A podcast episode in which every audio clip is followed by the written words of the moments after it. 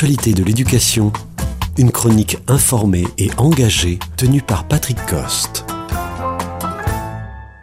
La relation entre l'école et les parents est dissymétrique. Les parents attendent beaucoup de l'école, alors que les enseignants beaucoup moins des parents. Ces dissymétries viennent de loin. À l'origine de l'école, il s'agit de s'initier à un savoir universel où la famille n'est pas bienvenue, alors que les enfants doivent un respect sans discussion. L'école instruit, la famille éduque. Mais cette dissymétrie aujourd'hui est répartie autrement.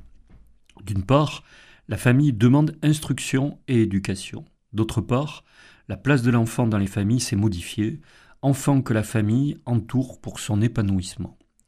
L'institution a dû s'adapter à cette évolution. La différenciation pédagogique, l'individualisation des sanctions témoignent de ce changement de paradigme où la part du développement de la singularité de l'enfant a gagné du terrain sur le prestige symbolique de l'institution. Cette évolution s'est accompagnée d'une participation accrue des familles au sein de l'école. En 68, les parents sont représentés dans les instances de l'établissement. En 2013, la coéducation devient une thématique centrale.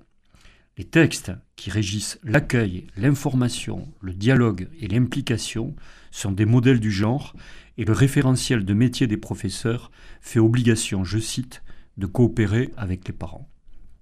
Avant tout commentaire, il faut reconnaître que l'intelligence partagée entre l'école et les familles est un gage de réussite. Toutefois, le problème est que la dissymétrie persiste, qui se manifeste sur des points de tension tels que l'orientation, où le dernier mot a été donné de plus en plus aux familles, sur l'évaluation et les décisions de sanctions pour lesquelles des recours sont prévus.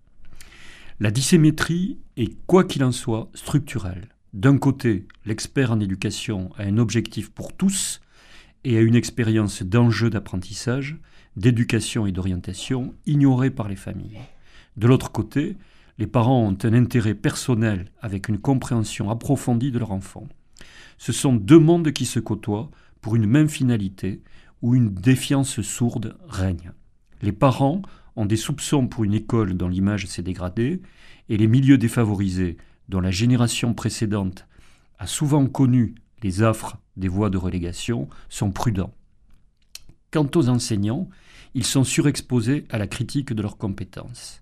Cette dissymétrie peut être atténuée par des médiations ou par le talent d'une direction, mais la tension reste implicite.